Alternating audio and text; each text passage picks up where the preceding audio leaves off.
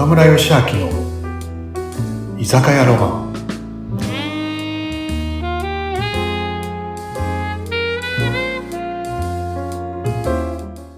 ナムさん皆さん明けましておめでとうございます はい、岡村さん、皆さん、明けましておめでとうございます。本年もよろしくお願いします。もうよろしくお願いします 明けました。は明けましたねナムさんとりあえずじゃあお祝いのあれだね、い、お祝いの一杯お願いしあます。いつものだねはい、いつもだねうん。はい。はいお待ちどはーい。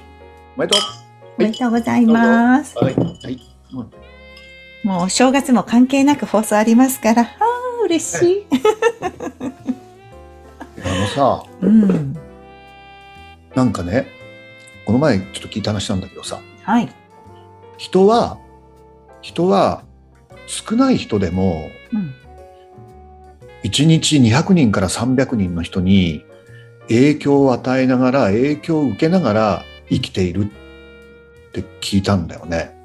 え、待って、そうなんですか？どう？100人皆さんそれ聞いて人はうん。少ない人でも200人から300人の人に影響を与えうん影響を受けながら生きている。え、そうなんですか？そんないるんですかね？私、そんな、なんかねそんな意識全くないんですけど。そうそうだよね。うんでそれを意識して過ごすかうん意識せずに過ごくかで過ごすかで人生変わるよって話なのね。はああちょっとびっくり。でもかでもじゃないな考えてみるとさうん。朝起きると家族がいてで通勤のね時には電車でも周りの人がいてうん車でもすれ違う人がいてうん。コンビニにねコンビニさんに行くとコンビニさんの店員さんとか他のお客さんとかいたりしてで職場に行くと職場に仲間とか同僚とかいるじゃない？それで同僚仕事終わった後じゃあ居酒屋さんでも行こうかって言うとさで居酒屋の店員さんだったりお客さんだったりうん。一日平均ね人ってやっぱコンビニってやっぱ2回くらい行くからさ。コンビいや、ニ行ってね。二回、うんうん。ねまた店員さん。そうするとさうん、本当に軽く200人から300人の人に遭遇してるよね。そうか。そういう感覚持ったことないけど、確かに自分が、そうですね、確かに歩いててたくさんの人に会えますし、まあ電車に乗ったらすごいいっぱい、何十人って一気にいますもんね。駅降りてからでも。すれ違ってますよね。そういう中で、うんあのそれを意識しするかしないかで人生変わるっていう話でさ、うん例えばさ、まあ、分かりやすいのがさ電車でねうんちょっとお年寄りの方がいたらどうぞとかさ分かりやすく言うとね。それはすごい親切じゃんねもちろん。で車でもどうぞだったりさ、うん。ね、お先にどうぞだったりね。例えばコンビニに行くとさなんかこうなんていう？あの後ろに来てた人がいたらあの何？入り口を開けといてあげるとかさ。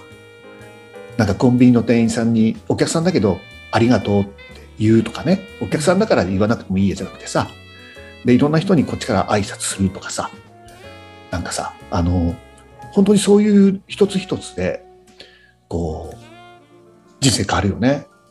俺あの本当思うんだよね。お客様だから大切にするんじゃなくていつも周りの人を大切にするからお客様になってくれるって言葉が好きででもそう思わない？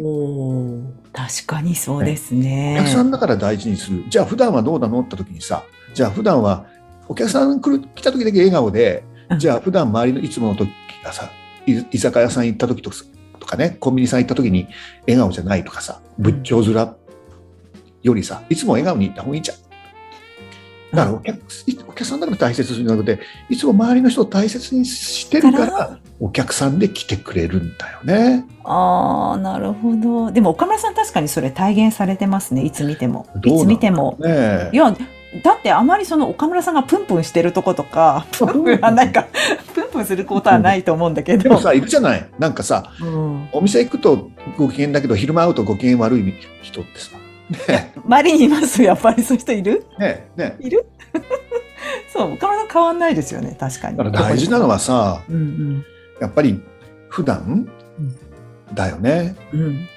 うん。普段だからどうなんですかね？そういうのってこう、自分でやっぱり、私好きな言葉で自分で自分を機嫌取るっていう言葉がすごい好き。うんなんか。ね俺講演でもよく言うんだけどさ、はい。みんなさ例えばねあのこう講演とかミーティングで言うんだけどはい。みんなさあのみんなのね背中にはさ書いてないかもしれないけど岡村っていうねうちのスタッフにね岡村っていうさ名前が入ってるよって。これって岡村だけじゃなくてどんな職場もユニフォームじゃなくてもうんその人の後ろにはさ会社のネームが入ってるの一緒なんだよね。まあだからそうですね。そうそうでしょ？うんうん。だってねさっきも言ったけどさそのみんな一人一人さ代表じゃない。会社の代表。うん。会社の代表をあのお店の代表じゃない？でも外の行動でさあの人ってあの店のあの子だよねってなった時にさなんかさあの何？外でタバコ吸ってポイ捨てしてたらさあそこのお店の人さなんか外でポイしししてたよってなるじゃん。よくないね。ね、うん看板背負ってるのね。そこの意識ね。確かに。でもさ、なんか、そう思わない？俺あのみんな代表じゃんね例えばさその人の俺ね思うんだけど例えば100人入るお店うんだとさ10人くらいスタッフが働いてるじゃない？で9人すごい愛想が良くてもさたまたま当たった1人の子がおお客さんになんか怒らせちゃうとさ、うんお店のイメージがその子のイメージになるよね。そういうことですね。そううん。だからね、これみんなね、自分はさ、その職場の代表って思ってなきゃね。これものすごいわかりやすいのがさ、うん例えば僕ら海外行くとするじゃない？はい。例えばちょっと行ったことのないさ、国にさ、その、なんだろうな、どこでもね、ヨーロッパでもアメリカでもさ、例えば、なんだろうな、例えば、あの、ニューギニアとかさ、行ったとするよね。はい。空港でさなんかスリスリにあったり強盗にあったりするとさその国のイメージ悪くならない？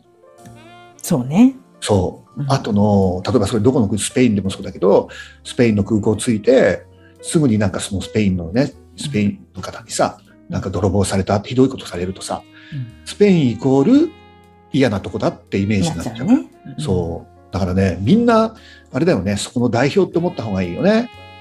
そうだか。って日本人にひどいことされたらさ日本って嫌な国だよってなっちゃうからさそれお店も国も一緒だからだから僕は本番よりもうんあのなんていう普段が大事って思うんだよな。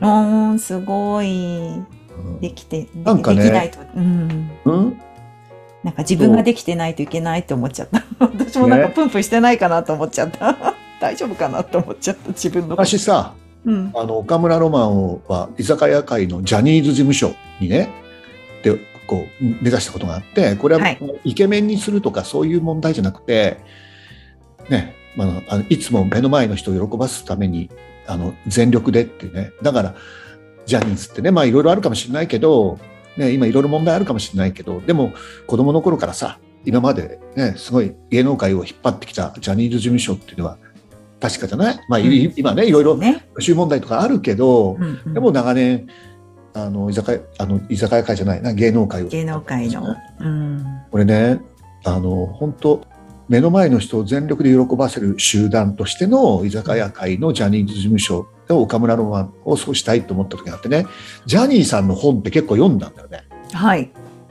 そうでその時にあのなんかジャニー北川さんはねその子供のさ写真を見るだけで、うんそのわかる。目を見るだけでこの子が将来売れるか売れないかが分かるって言われてるそういう才能があるって言われてるのね郷ひろみさんがの写真を見た時にこの子がジャニーズ事務所に来たら将来もう大スターだよって言った伝説があるらしいんですね。でも昔はね今はどうか分かんないけど昔はジャニーさん生きてた頃は、ね、残念ながらね亡くなったけどよくね時々オーディションもしてたんだってオーディション。うん。その時にね、あの、あなたの息子さんをジャニーズ事務所でどうですかって言って、そうすると、その日本中のね、その、ジャニーズファンのお母さんがさ、うちの息子みたいなさ、たくさん写真が送られるんだって。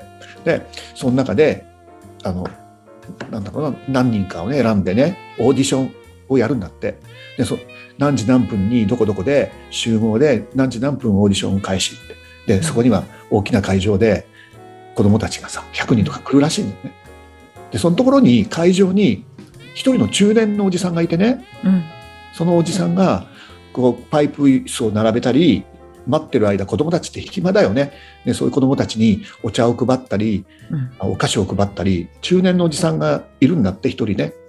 ででオーディションの時間になり始まらない。30分経っても始まらない。1時間経っても始まらない。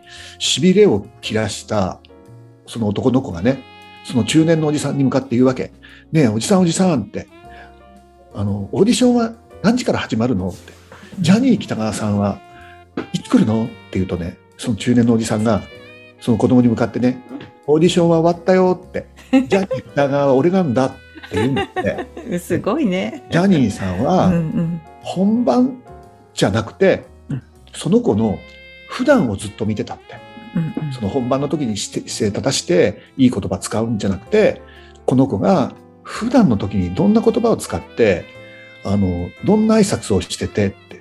お茶を2本やったら隣の子に「君も飲む?」とかね「ありがとう」って言えたとかね。なんかね言葉遣いとかね。歩き方とかね。これすごいなと思って、まあ、本当にもうその話聞いた時にね本番よりまずはやっぱ普段を大事にしようっていうね。うんうん。でも大事だよね。なんかうん。